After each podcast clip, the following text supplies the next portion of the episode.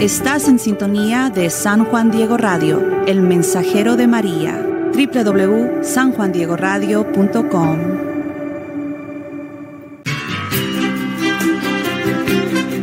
Bienvenidos a Fe y Evangelio, tu programa donde escucharás respuestas de una forma clara y amena a las inquietudes de la fe que más aquejan a la familia de la Iglesia Católica.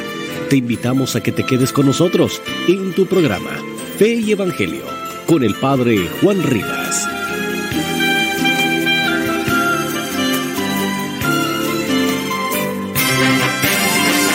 ¿Qué tal queridos amigos? Un gran saludo a todos los que siguen nuestras transmisiones para meditar en este hermoso Evangelio um, del domingo. Vamos a leer en las lecturas, todas son muy, muy hermosas. Vamos a repasar lo que dice el Apocalipsis para poner atención. El ángel me mostró en éxtasis la ciudad santa que bajaba del cielo, la nueva Jerusalén, enviada por Dios, trayendo la gloria de Dios. Eso es lo que estamos esperando, una renovación del mundo y de la iglesia. Brillaba como una piedra preciosa, como jaspe translúcido, pero pongan atención a lo que dice a continuación. Tenía una gran muralla alta. ¿Con cuántas puertas? Con doce puertas. ¿Custodiada por cuántos ángeles? Por doce ángeles. ¿Cuántos nombres estaban grabados en las paredes? Doce nombres. Los nombres de las tribus de Israel. ¿Cuántas tribus? Doce tribus de Israel. Al oriente tenía tres puertas, al norte tres puertas, al sur tres puertas, al occidente tres puertas. Por, cuánto, por tanto, ¿cuántas puertas? Doce puertas. Y la, la montaña tenía doce cimientos que llevaban doce nombres. Los nombres de los apóstoles del Cordero, que eran doce. ¿Por qué tanta insistencia en el número?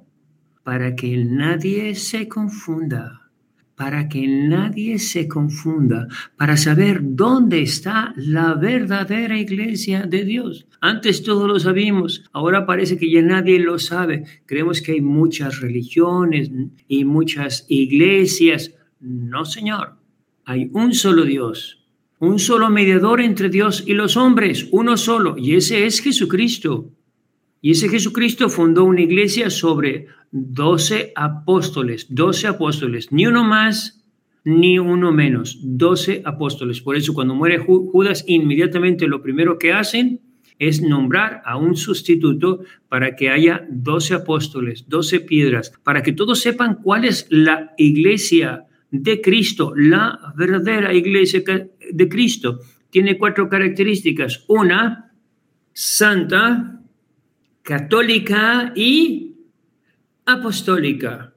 Esta es la característica que resalta el libro del Apocalipsis en el capítulo 21 de los doce apóstoles, las doce murallas, las doce puertas, que es la iglesia, la iglesia verdadera de Cristo, tiene que ser apostólica, fundada por uno de los apóstoles.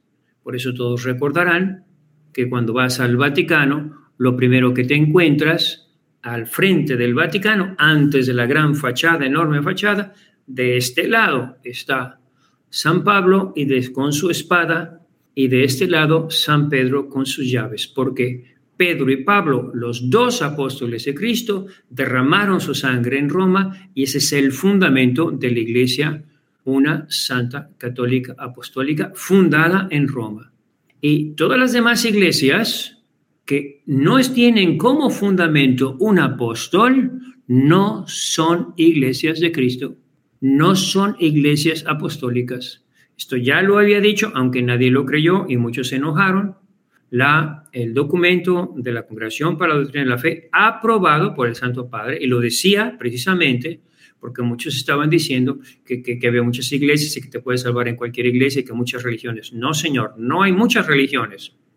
Hay una sola religión revelada. Primero a Abraham en el Antiguo Testamento y después mediante Cristo la plenitud de la revelación en Cristo. Una sola iglesia, el judeo cristianismo. Hay un solo Dios, un solo mediador entre los hombres, un solo Señor Jesucristo y ese Señor Jesucristo nombró doce apóstoles. Y solo las iglesias que tienen como fundamento a un apóstol son iglesias de Cristo, son iglesias verdaderas de Cristo. Lutero era apóstol de Cristo, no. Zwingli tampoco. Calvino, no. José Smith, no. Ninguno de ellos era apóstol de Cristo, por tanto, no son iglesias de Cristo. Predican la Biblia, la predican muy bonito, que la prediquen, está muy bien predicar la Biblia, pero no es, no son iglesias de Cristo. Y nadie puede poner otro fundamento que el puesto por Cristo, porque Cristo es la roca y Cristo hace roca a Pedro y a sus apóstoles los hace roca a todos. Son los fundamentos eso es lo que dice. Aquí tiene una muralla grande y alta y doce puertas, y doce puertas con doce nombres grabados, los de las tribus y la muralla tenía doce cimientos, doce cimientos que llevaban los nombres para que nadie se confunde.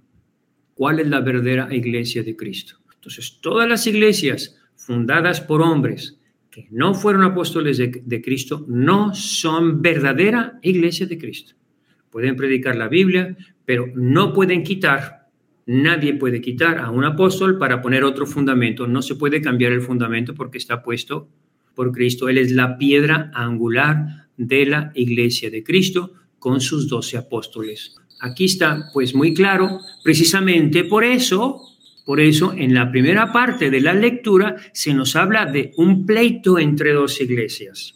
La iglesia de los judaizantes, que se habían convertido al cristianismo, pero querían regresar al Antiguo Testamento, a la ley de Moisés, la ley de circuncisión y la iglesia de los apóstoles que dice, no señores, dice, los apóstoles y los presbíteros, hermanos, saludan a los hermanos de Antioquía y de Siria convertidos del paganismo. Nos hemos enterado, pongan atención a esas palabras, de que algunos aquí, sin encargo nuestro, la autoridad somos nosotros, no cualquiera puede. Es que el Antiguo Testamento es que la Biblia dice, espérame un momentito, no es así. Los, el fundamento somos nosotros. Algunos, ¿sí? Nos hemos enterado que algunos sin encargo nuestro os han alarmado e inquietado con sus palabras, citando el Antiguo Testamento, citando la Biblia. Pero los apóstoles están diciendo, no señores, no es la Biblia el fundamento. El fundamento somos nosotros somos los doce apóstoles, somos las doce piedras, somos los doce nombres, representamos las doce tribus de Israel, somos los doce apóstoles de Cristo. Por eso los santos padres siempre decían, los apóstoles son de Cristo, Cristo es de Dios y nada más.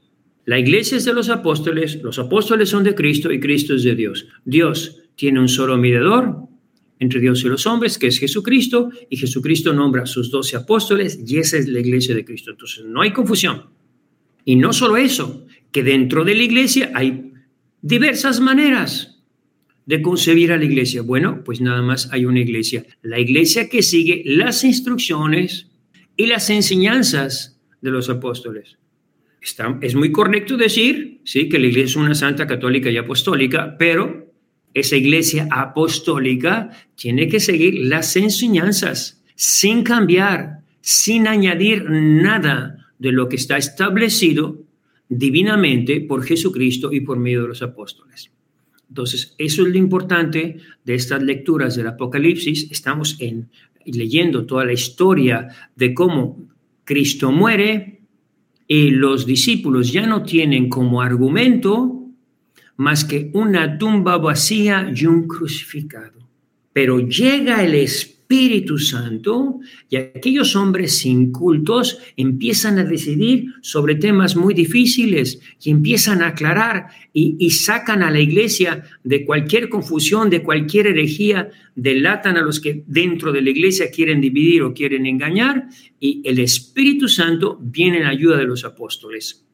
Por eso es tan importante, hermanos, repasar esto para recordar cuál es la iglesia de Cristo y cómo nosotros también estamos obligados, todos en la iglesia, del Papa para abajo, obispos, sacerdotes, fieles, todos estamos obligados a estudiar, conocer y vivir las enseñanzas de los apóstoles como están escritas. Ah, Marcos era apóstol de Cristo, sí era apóstol de Cristo, seguidor de San Pedro. Lucas era apóstol de Cristo, sí, Lucas era apóstol de Cristo. Ah, San Juan era apóstol de Cristo, sí, era apóstol de Cristo. Mateo era apóstol de Cristo. Todos eran apóstoles de Cristo. ¿sí? El Apocalipsis es, es libro escrito por los apóstoles, sí, está escrito por los apóstoles. Los hechos de los apóstoles, de hecho, no cuentan toda la historia de todos los apóstoles. No cuentan lo que hizo Tomás, lo que hizo Judas Tadeo, lo que hizo los demás apóstoles. Cuentan nada más los hechos de Pedro y Pablo, que es exactamente los dos apóstoles que fundan la iglesia en Roma. Ahorita se están moviendo a Antioquía y de Antioquía se van a Roma. Entonces, hermanos, que nos quede claro, no hay muchas iglesias, no hay muchas religiones, no hay muchos Cristos, no hay muchos dioses. Un solo Dios verdadero, un solo mediador entre los hombres, es, ese Jesucristo fundó su iglesia sobre doce apóstoles. La iglesia es de los apóstoles, los apóstoles son de Cristo y Cristo es de Dios. Pidámosle al Espíritu Santo que venga con fuerza sobre todos nosotros, sobre esta iglesia, para que nos ayude a salir de toda confusión y vivir las enseñanzas de los apóstoles como están escritas en las Sagradas Escrituras. Ella, esa sigue siendo la norma, escritura, tradición y magisterio. Nada más, queridos amigos, que Dios los bendiga, vivamos los hechos de los apóstoles y pidamos que el Espíritu Santo venga con fuerza, nos ilumine, nos saque de toda confusión, nos fortalezca y nos llene de vida. Que Dios los bendiga. Muchas gracias por sintonizar esta edición de tu programa, Fe y Evangelio, con el Padre Juan Rivas. Escúchalo en vivo de lunes a viernes a la 1.30 de la tarde, hora de Los Ángeles, con repetición a las 7.30 de la noche.